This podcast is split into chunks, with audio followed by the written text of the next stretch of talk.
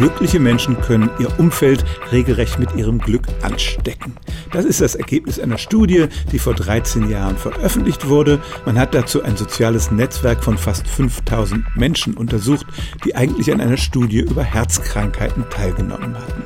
Aber dabei wurde eben auch ihr persönlicher Glückszustand erfasst, sowie die Verbindungen, die sie zu anderen Menschen in dieser Gruppe hatten. Und dabei kam raus, dass nicht nur ein glücklicher Nachbar unser Glücksgefühl verbessern kann, sondern sogar dessen Freunde. Der Leiter der Forschung sagte, jemand, den Sie nicht kennen und noch nie getroffen haben, der Freund eines Freunds eines Freunds, kann einen größeren Einfluss auf Sie haben als hunderte von Geldscheinen in Ihrer Tasche. Allerdings muss es sich um echte Freundschaften handeln, bei denen man den Menschen auch häufig begegnet.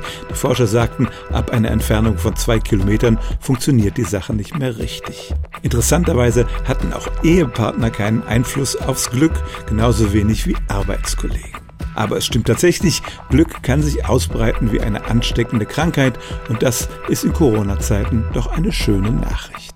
Stellen auch Sie Ihre alltäglichste Frage unter stimmtz.radio1.de.